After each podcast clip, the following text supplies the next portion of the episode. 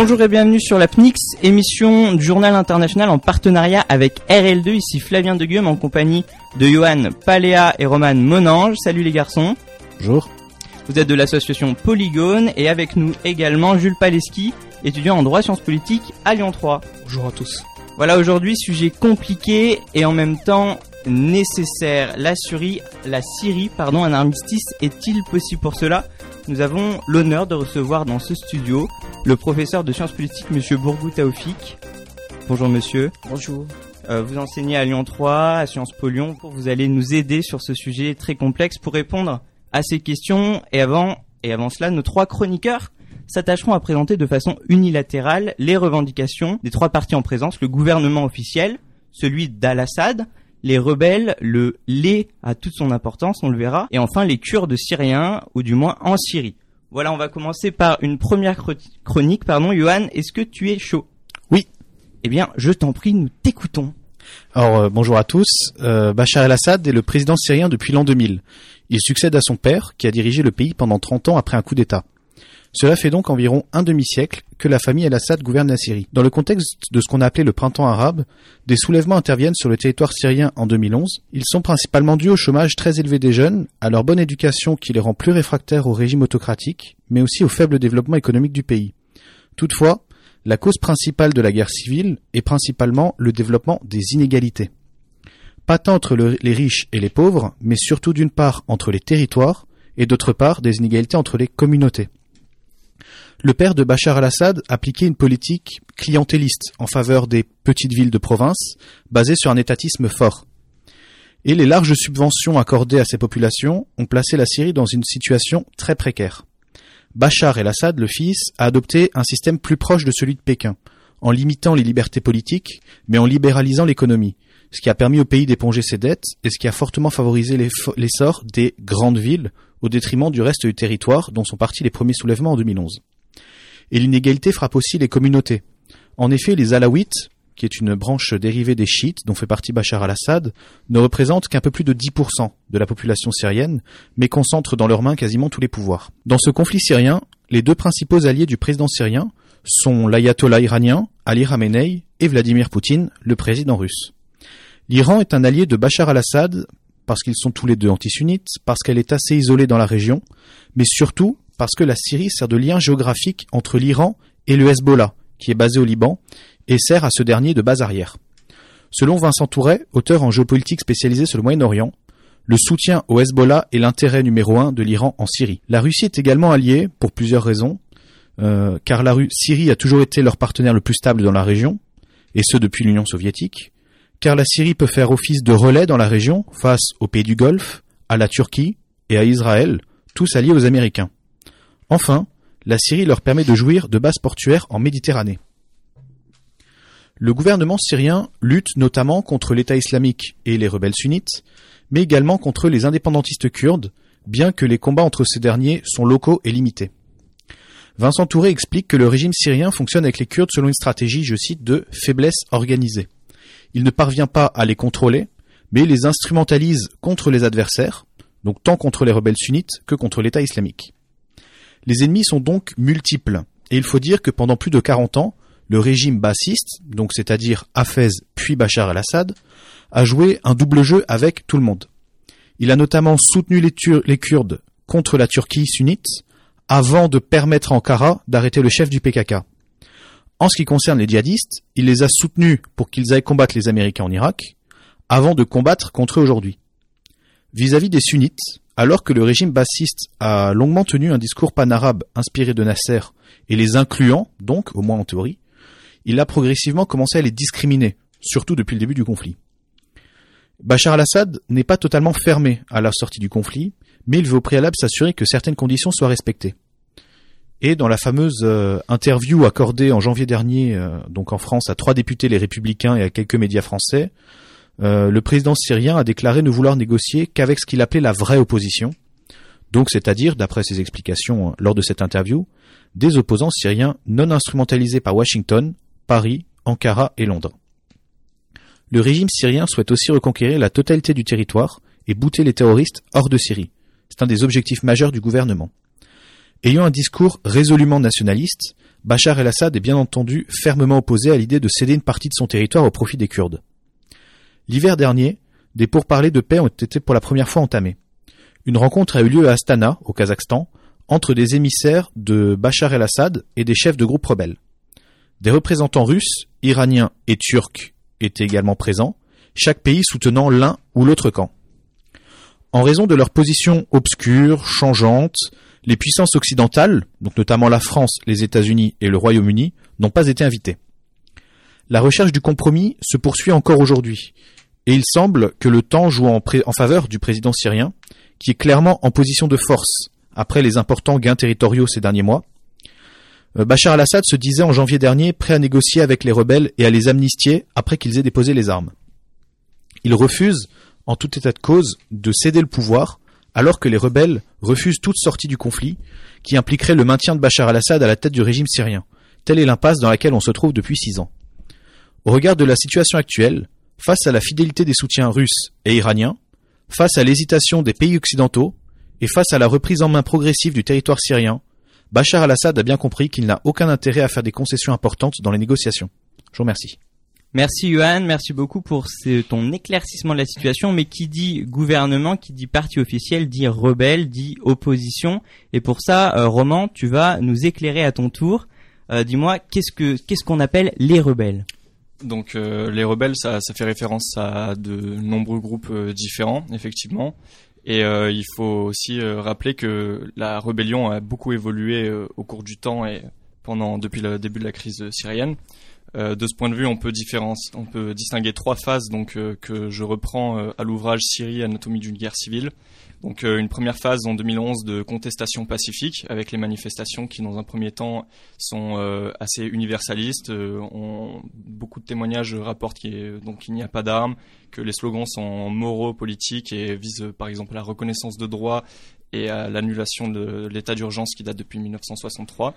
On a ensuite une, seconde phase d'insurrection euh, unanimiste euh, en 2012 et 2013 qui s'explique par euh, la, la, répression brutale. Donc, le, journaliste Khaled Sid par exemple, affirme que c'est cette, cette, grande brutalité de la répression qui est à l'origine de la révolte, avec un appareil de répression qui, qui se traduit par la systématisation de la torture, par exemple, comme le montreront de nombreux rapports et de nombreuses condamnations par euh, des ONG. Donc euh, de ce point de vue, on a par exemple le rapport César de Human Rights Watch le 3 juillet 2012 qui a rapporté des photos des prisons de Bachar al-Assad dans lesquelles on voit beaucoup de prisonniers torturés, assassinés. Donc c'est aussi par rapport à cette répression par le régime que va se radicaliser la, manifestation avec les groupes qui, vont commencer à prendre les armes et euh, on peut affirmer que dès 2011, euh, il y a une infiltration d'islamistes dans ces, groupes rebelles. Euh, donc c'est ce qu'affirme notamment Frédéric Pichon, avec donc dans l'année 2012 un vrai passage à la violence et une, une vraie pénétration des, des, groupes djihadistes. Donc l'ONU, par exemple, rapporte que à partir de, de 2012, les rebelles issus des deux organisations liées à Al-Qaïda représentent à peu près 5% des insurgés, alors qu'en septembre 2013, il s'agit de 40% des, 150 000 insurgés et 58% euh, exactement des, 600 factions euh, armées les plus fortes. Donc euh, on peut expliquer cette radicalisation de la manifestation par de nombreux facteurs, mais il y a une logique extérieure qui est très importante, et notamment l'importance des financements venant de l'étranger des pays du Golfe, par exemple. la Turquie également a joué un rôle auprès de groupes islamistes. Euh, donc euh, on peut on peut dire euh, que au niveau des groupes rebelles, beaucoup de, rebelles qui étaient à la base modérés ont, affirmé eux-mêmes que leur bascule dans, des groupes qui sont devenus islamistes peut s'expliquer également par une logique financière, dans la mesure où c'est la capacité de centralisation, d'auto-organisation et de, gestion des, ressources stratégiques qui va qui va en fait déterminer la capacité d'un groupe à durer sur le long terme. Et c'est donc euh, la dépendance au, au, financement étranger qui, qui vont euh, permettre euh, au groupe de durer. Donc cela va favoriser des mouvements transnationaux tels que le mouvement kurde ou encore Al-Qaïda. donc en 2014, l'État islamique se constitue en Syrie, venant d'Irak. donc c'est un groupe qui s'est séparé du front Al-Nusra. Donc on peut parler de ces, on peut dire que ces deux groupes sont des groupes djihadistes. Euh, si on fait une typologie des, des, groupes rebelles, on peut dire qu'il y a des groupes nationalistes qui qui correspondent surtout à la première, euh, aux premières phases de l'insurrection et qui est constitué, qui sont constitués notamment des, des euh, militaires qui ont défait, euh, enfin qui sont, qui ont fait défection à l'armée syrienne. je pense que à l'heure actuelle, ces groupes sont très minoritaires, voire inexistants, dans la mesure où les groupes islamistes et djihadistes se sont complètement imposés depuis, pour des raisons que j'ai évoquées auparavant.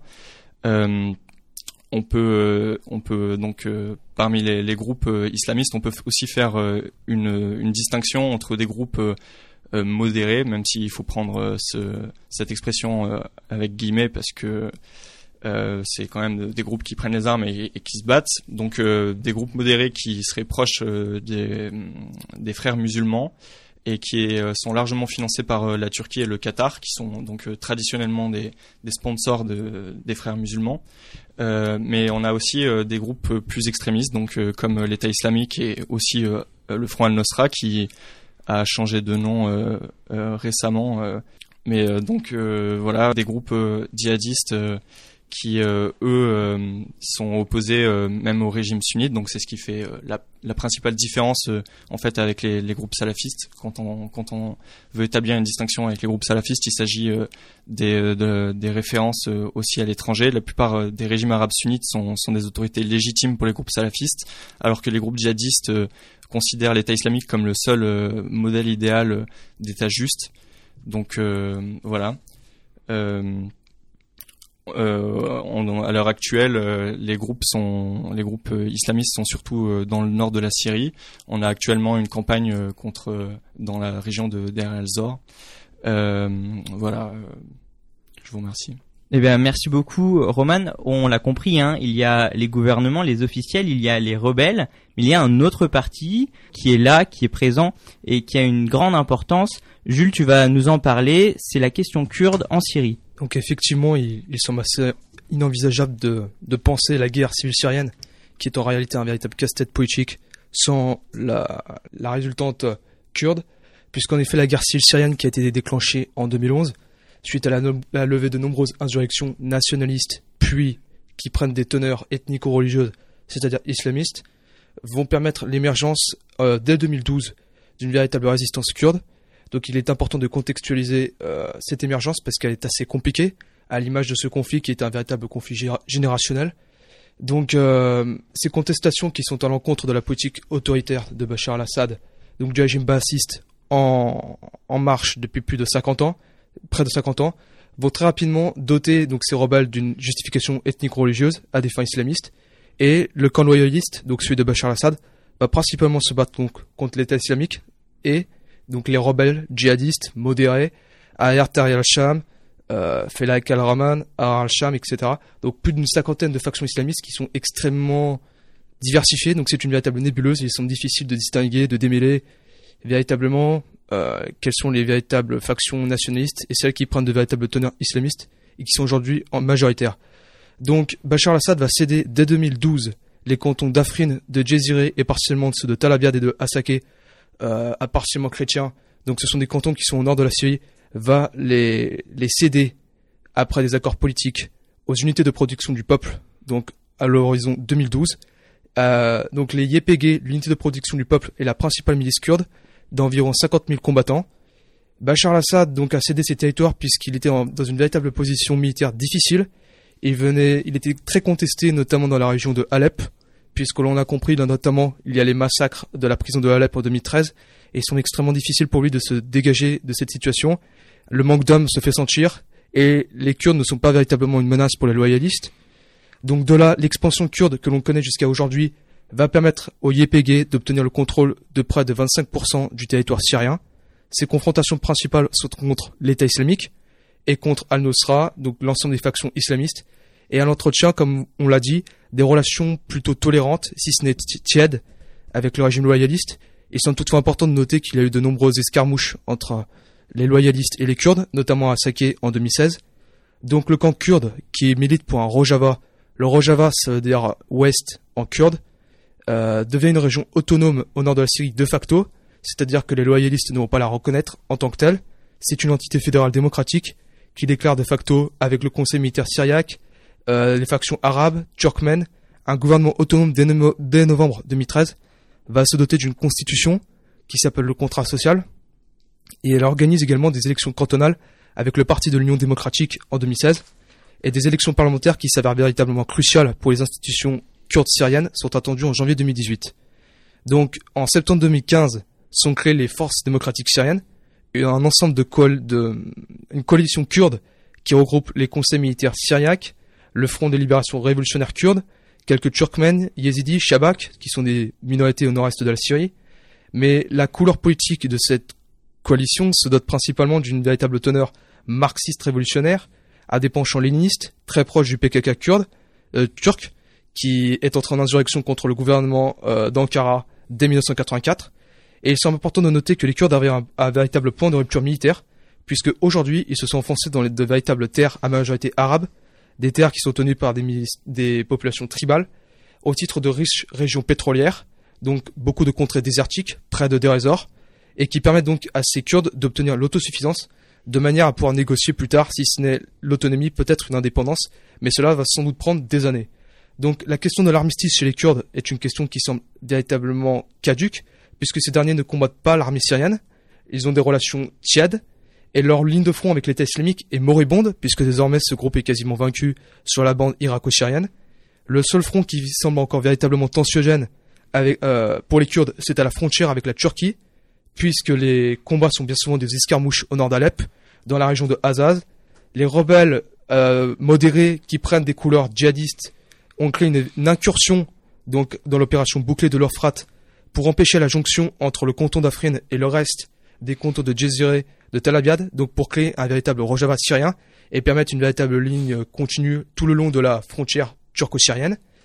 Euh, de plus, tout dépend ici véritablement de la Turquie, puisque finalement il y a eu des zones de des, escales militaires qui ont été installées euh, après accord euh, bilatéral entre la Russie et la Turquie sous couvert de l'Iran. Et ces zones de combat, malheureusement, sont ici principalement entre les rebelles et les soldats gouvernementaux. Ils sont appuyés par la Russie et l'Iran, et ils font pression sur Ankara sur la dernière zone qui est la poche majeure d'Idleb. Ces Kurdes manquent encore véritablement d'une visibilité interne, malgré le soutien logistique, politique et surtout militaire des États-Unis qui, qui commencent à leur fournir des, des, des T-72 en nombre depuis 2015. Ce front kurde est divisé.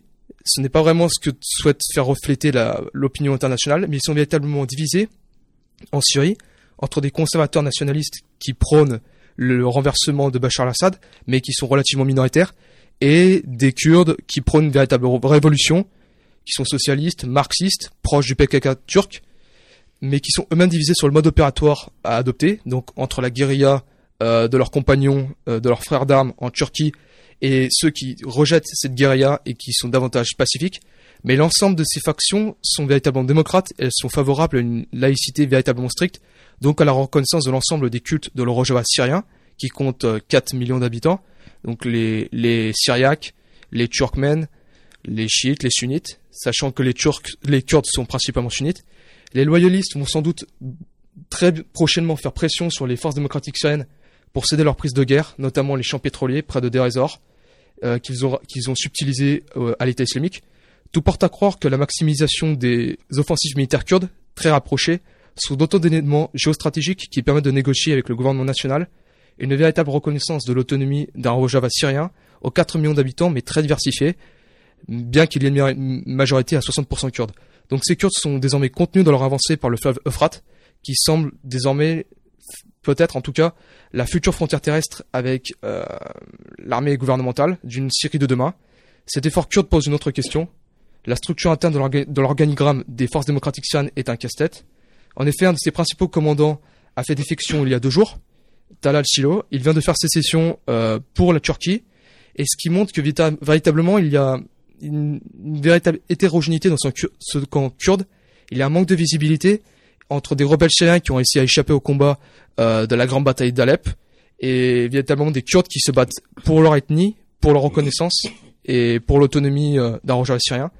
Donc pour conclure, on peut dire que cet armistice semble d'ores et déjà caduque, puisqu'il a également le huitième round de négociations à Genève, et son issue semble déjà jouée. Une dernière question serait de se demander si l'hypertrophie militaire des commandants kurdes syriens en Syrie permettra-t-elle d'impulser des négociations fructueuses avec le gouvernement loyaliste, qui est sans doute le futur vainqueur euh, de la guerre civile syrienne? Cela demeure, cela demeure véritablement incertain, tant que subsisteront des éléments terroristes djihadistes armés d'intentions euh, sous couvert d'une véritable force armée, que Bachar al-Assad a promis euh, d'éjecter entre guillemets de Syrie, et donc il a promis la libération totale du territoire syrien. Donc cette intégrité nationale syrienne en ressort désormais de plus en plus fragile. Et l'on peut dire que finalement, les Kurdes ne sont qu'une équation de plus euh, qui ne permettent pas véritablement de, de, de, de, de tirer une conclusion définitive sur le règlement de ce conflit. Merci Jules, merci pour vos chroniques. Vous avez présenté la situation et de façon unilatérale les revendications des trois parties en présence. On va passer à une deuxième partie de l'émission, une partie euh, de dialogue euh, plus euh, sujette à des questions et notamment avec notre invité exceptionnel, Monsieur Bourgou Taoufik. Monsieur Bourgou, je vous en prie, les chroniqueurs, n'hésitez pas à lui poser des questions. Monsieur Bourgou, pour vous, y a-t-il des négociations? Quelles négociations et dans quel cadre? Les choses semblent, je dirais, indiquer que on arrive à une situation assez paradoxale.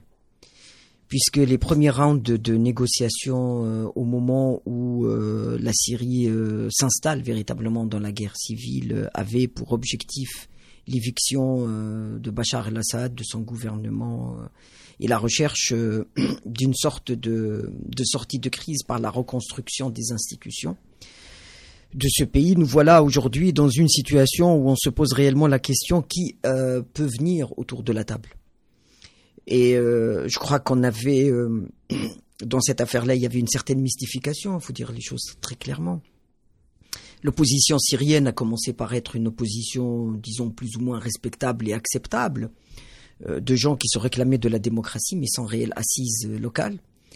Et puis d'autres qui étaient derrière, un peu dans l'arrière-scène, qu'on a présenté comme étant des gens modérés, capables d'être euh, allez, disons, capable d'être raisonnable, d'accepter euh, euh, un régime démocratique ou plus ou moins un régime démocratique.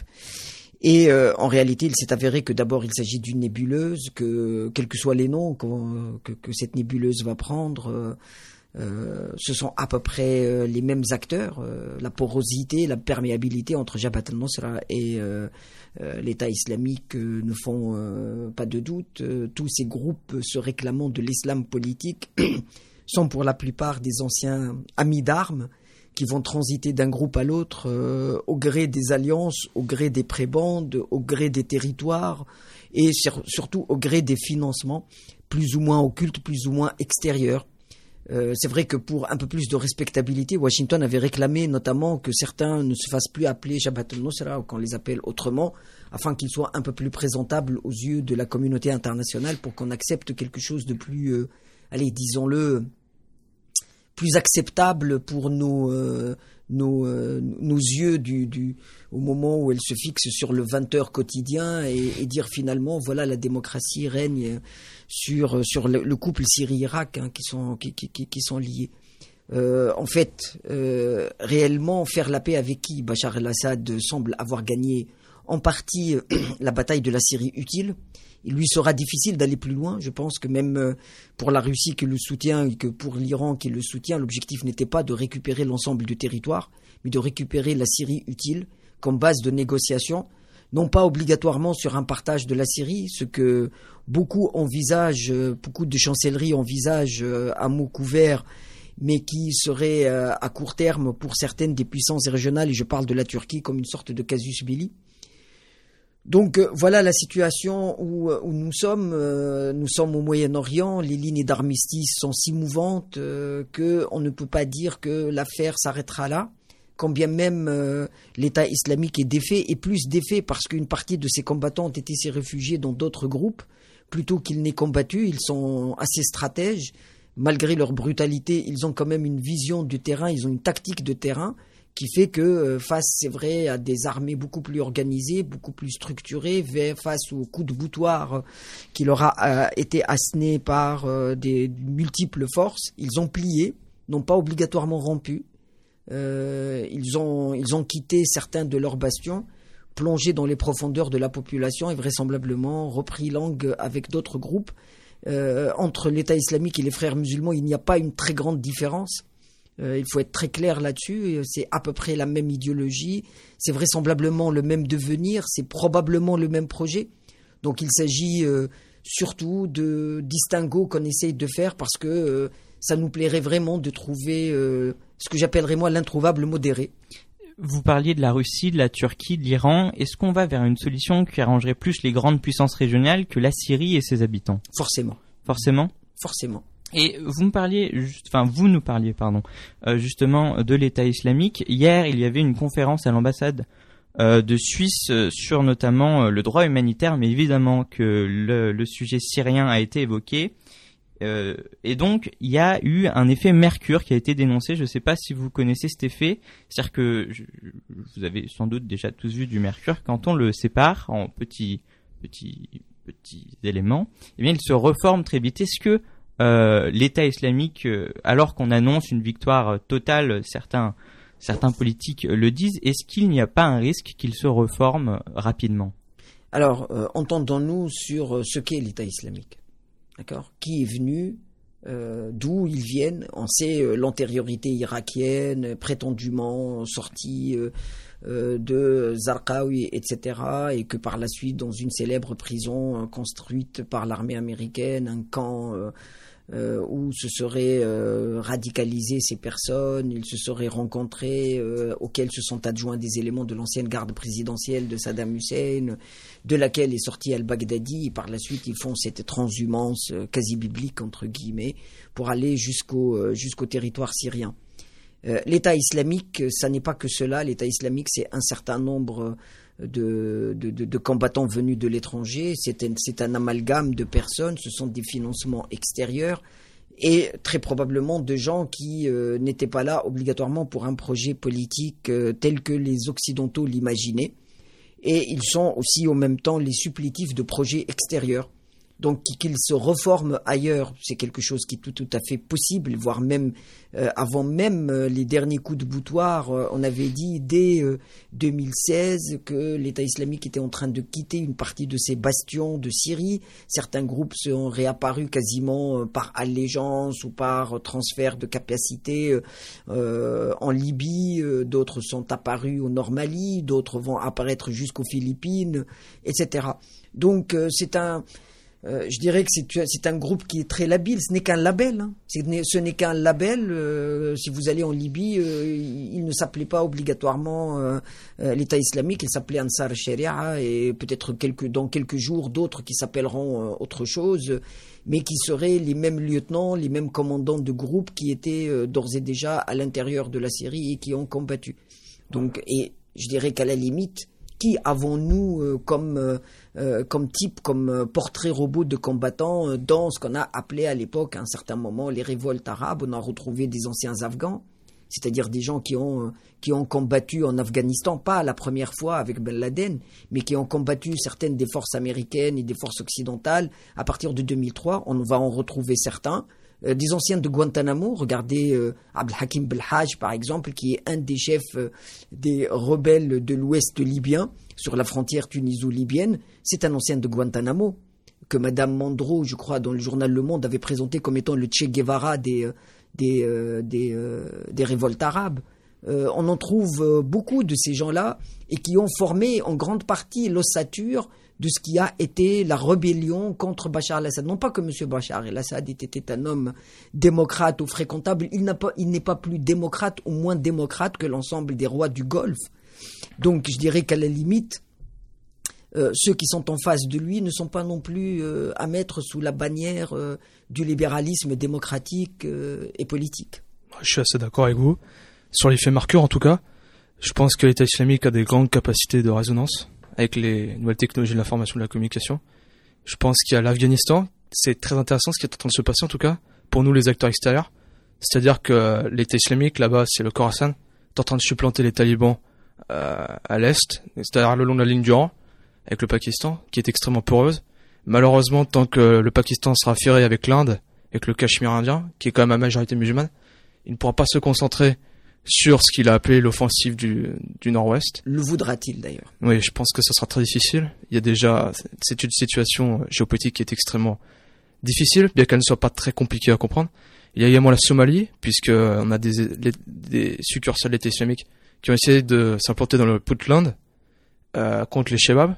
Et il n'y a pas tellement de différence entre les deux, si ce n'est que les Shebabs sont, ont un véritable sentiment d'appartenir à, la Corne de l'Afrique avec le Kenya, l'Éthiopie, qui sont des pays majoritairement chrétiens et, et continuent de semer le trouble depuis 25 ans. Mais l'exemple le, plus frappant, je pense que ce sont les Philippines aussi, parce que après la mort de Isleno Lapilon, de ses commandants à Marawi, bataille qui n'est d'ailleurs toujours pas terminée, si ce n'est que les médias occidentaux nous veulent nous faire croire la, différence. Mais justement, je trouve que c'est encore plus dangereux parce que ce califat du sud-ouest de l'Asie montre que l'État islamique ne s'est pas implanté uniquement au Moyen-Orient, qui est une zone extrêmement tensionnelle, on le sait tous, mais que justement ils sont capables de d'exhorter les populations combattantes à l'extérieur de la zone irako-syrienne de, de prendre le combat, donc aussi de supplanter d'autres groupes djihadistes, là-bas le Front Moro de Libération. Euh, forcément, c'est assez embêtant parce que ils sont capables de, de faire allégeance extrêmement rapidement, pas forcément pour euh, pour euh, un manque d'effectifs, mais pour avoir une résonance internationale. C'est aussi Boko Haram, c'est aussi Ansar Sharia, vous l'avez dit. Malheureusement, euh, même si les cartes de guerre nous montrent que l'État islamique est vaincu, il garde une certaine emprise sur les zones rurales, que ce soit en Somalie, que ce soit après la défaite de l'État islamique à Sirte, en Libye. Donc forcément, l'effet marqueur, je pense que nous sommes tous d'accord là-dessus. Et malheureusement, selon certains experts, je pense que euh, sur une génération, euh, depuis, en tout cas de, pendant plus de 30 ans, je pense qu'il sera encore très difficile de contenir, géopolitiquement en tout cas, les, les effets dévastateurs de ce groupuscule ultra-radical. Jules, tu nous parlais des Kurdes tout à l'heure. Justement, Monsieur Bourgou, les Kurdes en Syrie, est-ce que est-ce qu'ils auront la place que Jules nous a présenté, une région autonome, ou est-ce qu'ils vont vers une autre place? Est-ce qu'on va ou pas, même si c'est un sujet euh, rabattu et encore rabattu, vers une nation kurde, vers un État-nation kurde au Moyen-Orient euh, Je vais paraphraser Gérard Chalian. Gérard Chalian dit euh, à propos de la de l'affaire kurde qu'ils seront malheureusement peut-être euh, malheureusement les, les, perdants de l'histoire. Et j'ai bien peur que pour les Kurdes, l'histoire ne se répète une deuxième fois, puisqu'il y a eu un défunt, une défunte république kurde à un certain moment, et qui a été dissoute. pour la Turquie, qui, a fait une petite avancée à l'intérieur du territoire syrien, il y, a quelques, il y a quelques jours, pour la Turquie, c'est un casus belli. On peut pas, la Turquie n'acceptera pas ne laissera pas s'installer un État kurde euh, syrien sur le territoire syrien tout au long de sa frontière, qui, avec le risque que ce territoire kurde syrien fasse jonction avec le territoire kurde irakien, et formant ainsi un pays qui commence à devenir plus ou moins viable. Et je dirais, il ne manquera plus à ce moment-là que la majeure composante turque, certes majoritaire, mais il manquera la composante turque, et une toute petite composante qui se trouve sur le territoire iranien. Et à partir de là, vous avez véritablement l'État kurde qui sera un État viable. Ils ont de l'eau, ils ont un territoire défendable physiquement parlant, hein, géographiquement parlant.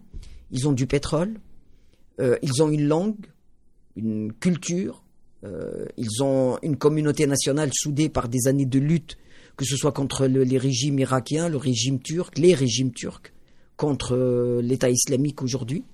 Donc cela, peut faire peur à l'ensemble des pays environnants. D'ailleurs, il n'y a pas que la communauté internationale, les, États majeurs, les États composants, euh, formant les, membres permanents du Conseil de sécurité, au moment où les Kurdes irakiens venaient de terminer leur référendum, avaient dit clairement qu'ils n'acceptaient pas un dépeçage de l'Irak, qu'ils n'acceptaient pas une sécession du Kurdistan irakien.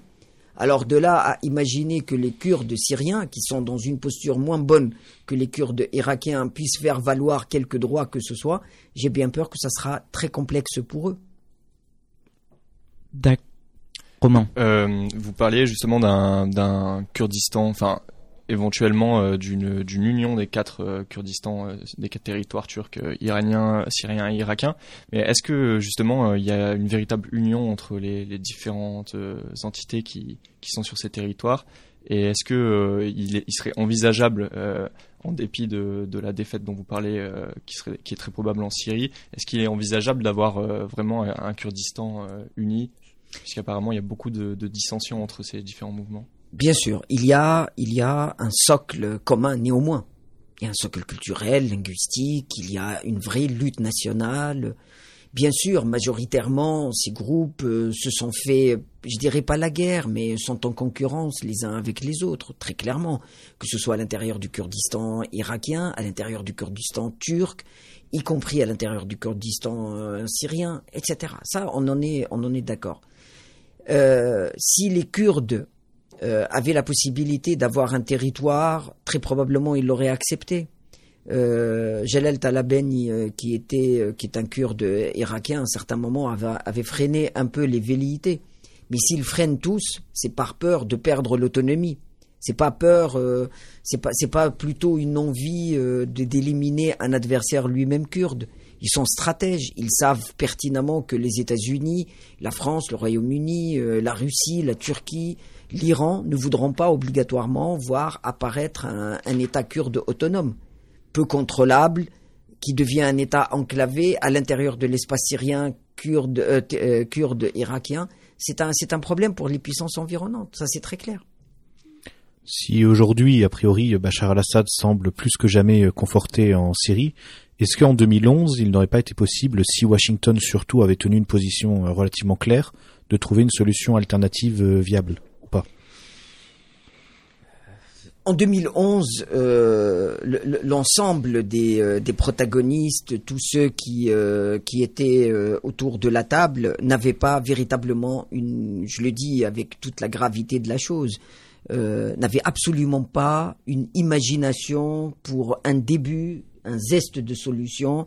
À l'époque, les, les, les, plus grandes chancelleries, les plus grandes capitales, je parle de Paris, de Londres, de Washington, de Moscou, euh, n'avaient pas une idée claire de ce qu'on devrait faire ou ce qu'on pouvait faire euh, de ces États qui commencent à aspirer à une certaine démocratie qui était en train de bouillonner. Je le dis avec toute la, toute la clarté de la chose. À l'époque, on avait euh, repris euh, une vieille lune euh, des rapports entre les pays les plus puissants et, le monde arabe, c'est de retrouver des régimes forts capables de tenir leur territoire, capables de tenir leurs frontières, faire de telle sorte que le, terrorisme n'advienne pas, que l'immigration clandestine ne traverse pas les, frontières, etc. Il y a eu cette fameuse conférence de Paris, euh, quelque chose autour du mois de mars, euh, février-mars 2011, qui a rassemblé autour de la table euh, l'ancien président de la République, M. Sarkozy, il y avait la, la, la, secrétaire d'État des États-Unis, il y avait tout un ensemble d'acteurs, et évidemment nous avons eu on, a, on a, pour la plupart, ceux qui travaillent sur ces questions-là, on avons été douchés par le fait de voir autour de la table le Qatar, l'Arabie Saoudite, et à qui on avait demandé d'aider au maximum possible à la démocratisation du monde arabe. Le drame s'est noué à ce moment-là, je crois. Le drame s'est noué à ce moment-là puisque on a livré sur un plateau d'argent à des régimes arabes rétifs. Il faut dire les choses très clairement. Il faut voir les déclarations qui ont été faites Amr Moussa, qui était à l'époque le secrétaire général de la moribonde Ligue arabe, dit clairement que les révoltes arabes euh, ne doivent être, discutées dans le bureau de la Ligue arabe, même pas pour les États.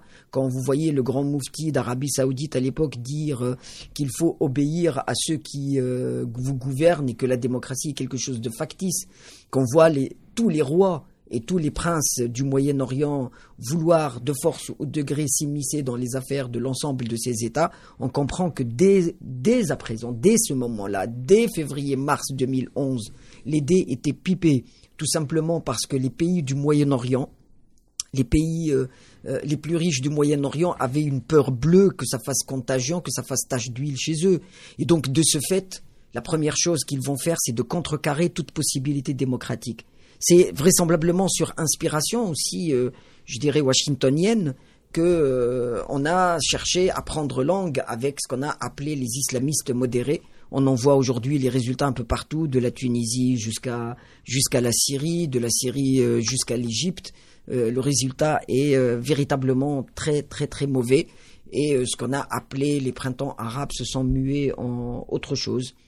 Voilà, je dirais c'est un bilan qui est à mon sens très négatif, largement négatif en tout cas. Une dernière question, Jules, tu voulais poser une question à Monsieur Bourgou et après on arrêtera. Oui, donc euh, parallèlement à la guerre civile syrienne, est-ce que vous pensez justement le fait que la, guerre civile syrienne, qui est encore, euh, on ne sait pas, on, se doute que Bachar al-Assad va remporter la, majeure partie du territoire syrien, est-ce que vous pensez justement que la Russie, qui est intervenue depuis 2015 en Syrie, ne va-t-elle pas se reporter après sur le Yémen justement pour voir un parallèle sur le fait justement que là, elle a réussi, a réussi à soutenir Bachar al-Assad, donc qui est d'allégeance chiite, qui est appuyé par le Hezbollah libanais, qui est également chiite. L'Irak, qui, bien que moribond politiquement, soit toujours en place avec euh, Abadi. Est-ce que vous pensez justement que la Russie va se focaliser maintenant sur le Yémen, puisque les tensions entre l'Iran et l'Arabie Saoudite sont à un certain paroxysme? Est-ce que donc ma question est-elle, euh, la, la Russie va-t-elle soutenir euh, les Houthis au Yémen? Si ce n'est politiquement, mais peut-être militairement, contre euh, Hadi qui est installé en exil euh, à, à Aden. Euh, la Russie a atteint une, une, majeure partie de ses objectifs dans cette affaire-là. Ça me fait penser à quelque chose que je cite souvent dans mes cours, le fameux message du prince Kuropatkin. Finalement, la Russie, le statu quo l'intéresserait. Le Yémen, c'est plus une épine dans le pied du nouveau, enfin du, du futur roi d'Arabie saoudite qui a été euh, l'architecte de cette euh, malheureuse et dramatique affaire euh, du, du, Yémen dans laquelle l'Arabie saoudite est empêtrée jusqu'au cou. Et, d'ailleurs, certaines des puissances occidentales, je ne vais pas citer les noms, sont en train de voler à son secours pour l'en sortir. Et la, la Russie n'ira pas plus loin. La Russie sait que l'Arabie saoudite, elle est perturbée par cette affaire yéménite. Ça fait un des points cardinaux qui lui pose de vrais, de vrais problèmes. Euh, il faut, pour comprendre l'affaire syrienne et l'intérêt qu'elle a pour la Russie, il faut élargir juste le focal. Pour, euh, la Russie, la Syrie et, la Crimée, ce sont deux points d'appui fondamentaux. Euh, les mers chaudes, historiquement, etc. Mais pas plus. Plus que cela. C'est une sorte de dire aux Occidentaux, nous avons deux points d'appui forts dans lesquels nous avons réussi et on peut dire fort bien la possibilité de s'implanter durablement, de se calfeutrer euh, ne venez surtout pas nous chercher ailleurs. Nous avons capacité à aller plus loin. C'est la logique de Poutine. Il fait ce qu'il dit, il dit ce qu'il fait. Donc le Yémen, à mon sens, c'est trop loin, c'est trop risqué. Nous ne sommes pas très loin euh, de zones plus ou moins difficiles. Euh, je dis pas de la piraterie maritime, mais des coups euh, comme l'USS Cole il y a quelques années, ou le fameux cargo le Limbourg qui reste toujours dans les pensées peut poser de gros problèmes parce que pour aller au Yémen, il faut une implantation euh, terrestre, il faut une implantation maritime, il faut passer par le canal de Suez, il faut ravitailler. Ce sont des choses hyper complexes que vous n'avez pas obligatoirement pour, pour l'escadre euh, russe de Méditerranée. C'est trop loin. Euh, mais il regarde très probablement avec beaucoup d'intérêt les difficultés de l'Arabie saoudite face à quelques pauvres hopistes retranchés dans leurs montagnes et qui sont en train de narguer la puissance euh, saoudienne, enfin la puissance financière, parce que militairement, on peut avoir beaucoup de doutes quant à la capacité de l'Arabie saoudite euh, à tenir un territoire et, je dirais, faire la différence militairement sur le terrain. Merci Monsieur Bourgou. Ce sont... Merci à vous Merci. Ce sont des, sujets complexes où il faut, s'intéresser pour vraiment comprendre euh, la chose. On y reviendra puisque la crise n'est pas terminée. L'histoire nous dira d'ailleurs si elle se terminera un jour. Si vous êtes intéressé par la Syrie, retrouvez bientôt sur le site du Journal International un reportage réalisé par un rédacteur du Journal International sur les travailleurs syriens au Liban et leurs conditions de travail. Voilà, merci beaucoup. La semaine prochaine, retrouvez-nous pour une émission sur la crise vénézuélienne. Merci beaucoup à tous les chroniqueurs. Merci et au revoir. Ich bin ein Berliner. Entre ici, Jean Moulin. Yes, we can. Je vous ai compris. C'est un vieux pays. Vive le Québec libre. I have a dream. I have a dream.